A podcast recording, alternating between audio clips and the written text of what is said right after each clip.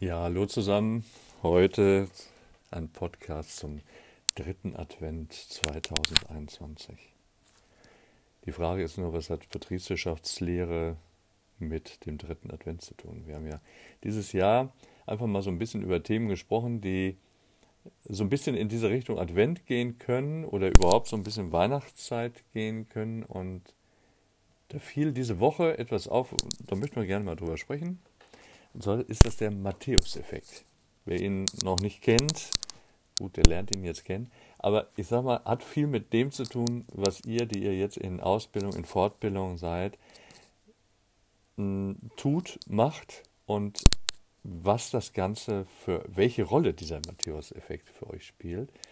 Denn es geht hier ganz viel um Erfolg und zwar darum, dass Erfolg und Erfolg sich im Prinzip sehr gerne so zusammentun. Also auf Erfolg folgt Erfolg quasi. Ja, das ist der Matthäus-Effekt. Das soll aber noch nicht alles sein zum Matthäus-Effekt. Es geht also darum, was haben wir zum Beispiel von einer Fortbildung, die wir bekennen. Ich habe verschiedene Kurse, Wirtschaftsfachwirte, Handelsfachwirte, technische Fachwirte, technische Betriebswirte, Studierende im Sozialmanagement, Gesundheitsmanagement, egal wo, Tatsache ist auf jeden Fall, jeder dieser Teilnehmer, die in den Kursen sind, ist ja aus einem bestimmten Grund in dem Kurs. Also sicherlich gibt es welche, die nichts Besseres gefunden haben und sagen, naja, nimmst du das, bevor du gar nichts hast. Aber es gibt auf der anderen Seite auch welche, die möchten natürlich dann in Fortbildungskursen vielleicht auch die beste Freundin und besten Freund kennenlernen. Aber das haben wir doch eher selten. Meistens geht es um Karriere. Meistens geht es um berufliches Fortkommen. Häufig geht es auch darum, dass man irgendwann mal mehr Geld verdienen möchte. Oder vielleicht geht es auch einfach darum, eine Fortbildung zu machen, weil man innerhalb seiner Familienstruktur, aus der man stammt, vielleicht gar nicht so glücklich ist. Kann ja auch mal sein, ne, dass da irgendeiner früher gesagt hat, das schaffst du sowieso nicht oder vielleicht auch Schlimmeres. Tatsache ist auf jeden Fall, ein Soziologe Robert Merton ist mal hergegangen und hat einen Effekt herausgefunden, der mit dem, worüber wir heute sprechen werden, eigentlich gar nichts zu tun hat.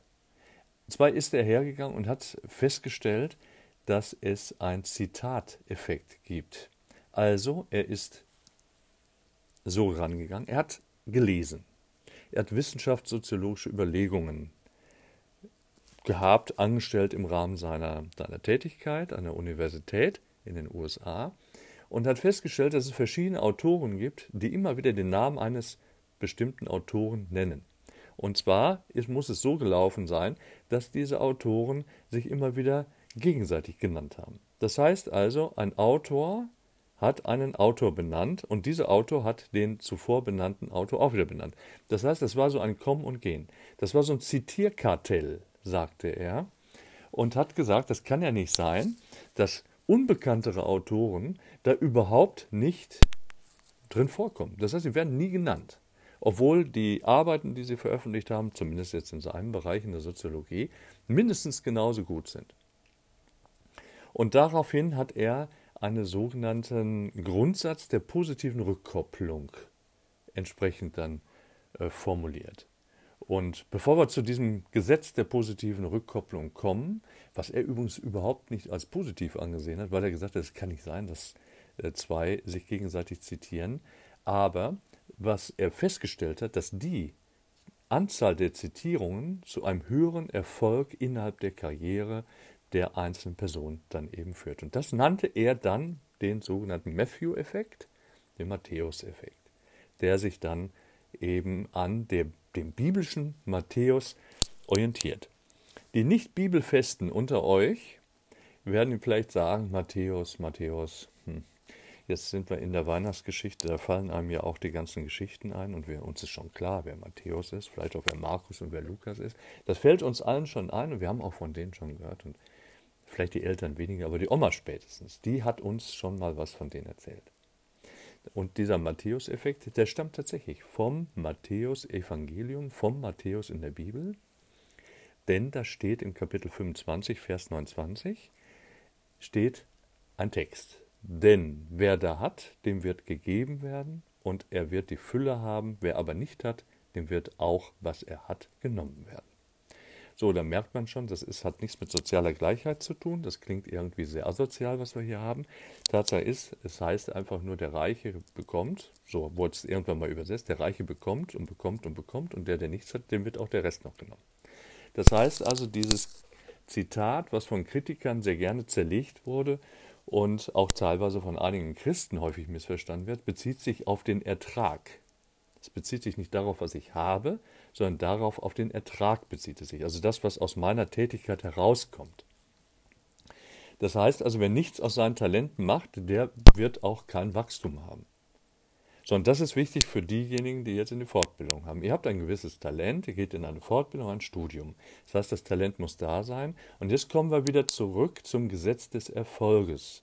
Das heißt, einmal da, der Erfolg, vermehrt er sich nahezu automatisch und exponentiell. Und das ist das, was Robert Merton eben gemeint hat, als er dieses Gesetz der positiven Rückkopplung 1968 ähm, im Prinzip formuliert hat und sagte eben, umgangssprachlich der Teufel macht auf den dicksten Haufen.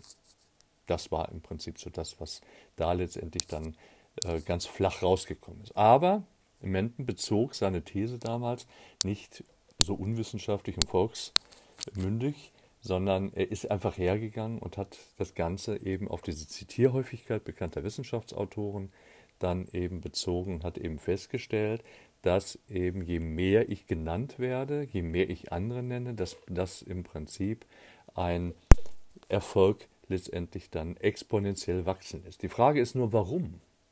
Warum? Ich meine, wenn ich jemanden zitiere, dann heißt es ja noch lange nicht, dass, dass man ihn toll findet.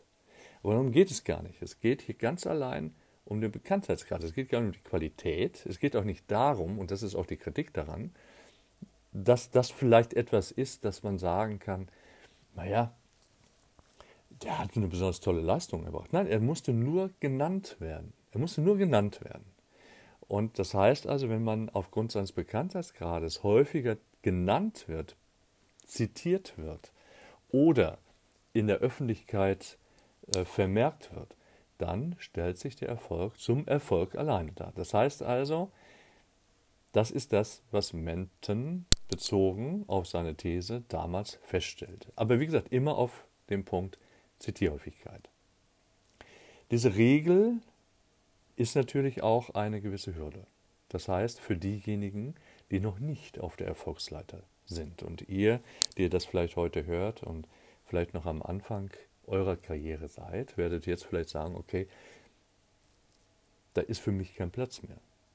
Das heißt also, man muss erstmal dorthin kommen. Und das ist auch das, was wir aus dem Marketing kennen, tue Gutes und rede drüber. Das heißt also, wenn ich etwas tue, etwas Gutes tue, dann soll ich auch drüber reden, dann muss es bekannt gemacht werden. Und das heißt also, der, der auf einer Erfolgsleiter emporklettern will, braucht nicht nur eine Fortbildung, sondern er muss darüber hinaus noch seinen persönlichen Bestseller schreiben. Das heißt, er muss eben etwas zeigen, was er kann. Er muss, sich, muss den Mumm haben, etwas Anvertrautes auch mal umzusetzen und er darf nicht locker lassen. Er muss da irgendwie, muss er sich einen Namen machen und das ist eben der Hintergrund. Aber trotz alledem hat das Ganze ganz viel Ungerechtigkeit in sich, nämlich der eigene Ruf, der spielt ja eine sehr gute Rolle und auch das Image, das eine Person hat. Und dazu kommt noch der Bekanntheitsgrad. Und dieser Matthäus-Effekt beweist, dass Ruf, Bekanntheitsgrad und Image des Erfolgreichen eben ganz gezielt erzielt wurde. Und wer an diesem Trio arbeitet, der steigert unmittelbar seine Ausstiegschancen. Also Ruf, Image, Bekanntheitsgrad. Das sind die drei Elementarfaktoren innerhalb dieses Matthäus-Effekts. Und dann wird gegeben, wer schon hat. Und das ist eben der Hintergrund des Ganzen.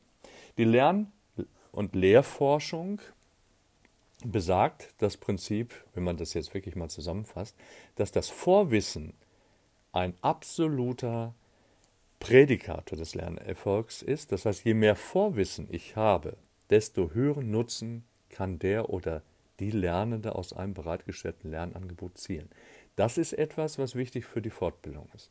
Je mehr ich vorher gewusst habe, je mehr Erfahrung ich hatte, zum Beispiel im beruflichen, zum Beispiel in Projekten, in Funktionen, desto mehr kann ich dann dieses Lehrangebot in der Fortbildung, sei es Fachwörter, sei es andere Ausstiegsfortbildungen, kann ich dann annehmen und kann es potenzieren.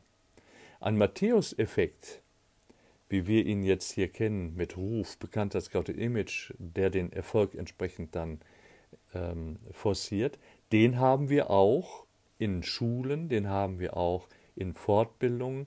Und da ist es eben tatsächlich so, derjenige, der eben ein gewisses Vorwissen mitbringt, der eben bereits schon Erfahrung mitbringt und der vielleicht auch schon das ein oder andere geleistet hat, dem fliegt dann der Lernerfolg eher zu als derjenige, der sich mühsam im Prinzip daran tasten muss, weil er vielleicht verschiedene Dinge in der Vergangenheit nie gelernt hat, weil er sich geweigert hat, verschiedene Sachen zu lernen und vielleicht, was das anbelangt, auch nie so offen war, Neues zu lernen. Und da kommt eben das, was Henry Ford schon immer gesagt hat, wer immer das Gleiche tut, der bleibt auch das, was er schon immer war. Das allein soll Grund sein für eine Fortbildung. Das allein soll Grund sein dafür, dass ihr nie die Frage stellt, wofür soll ich das denn lernen? Denkt einfach an den Matthäus-Effekt, einfach dahingehend, dass der ganz viel mit Fortbildung und ganz viel mit Karriere zu tun haben kann. Ich wünsche euch alles Gute jetzt zum dritten Advent und sage danke fürs Zuhören und bis bald. Tschüss.